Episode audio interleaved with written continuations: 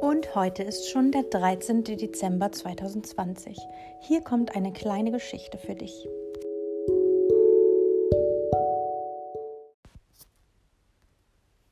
Steine und Sand.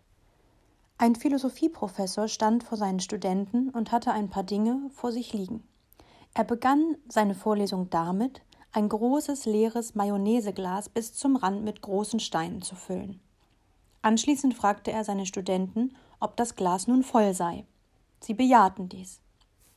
Der Professor nahm eine Schachtel mit Kieselstein, schüttete sie in das Glas und schüttelte es leicht.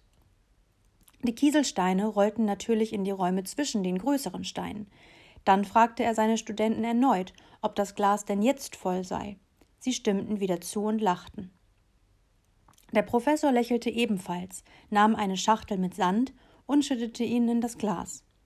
Natürlich füllte der Sand nun die letzten Zwischenräume im Glas aus. Nun, sagte er dann, an seine Studenten gewandt, ich möchte, dass Sie erkennen, dass dieses Glas wie Ihr Leben ist. Die Steine sind die wichtigen Dinge in Ihrem Leben. Ihre Familie, Ihr Partner, Ihre Freunde, Ihre Kinder, Ihre Berufung, Ihre Gesundheit.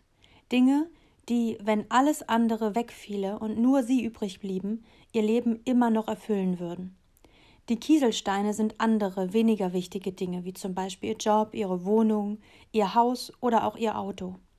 Und der Sand symbolisiert die ganz kleinen Dinge im Leben.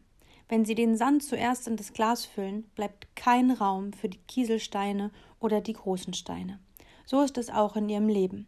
Wenn Sie all Ihre Energie für die kleinen Dinge in Ihrem Leben aufwenden, haben Sie für die großen keine mehr.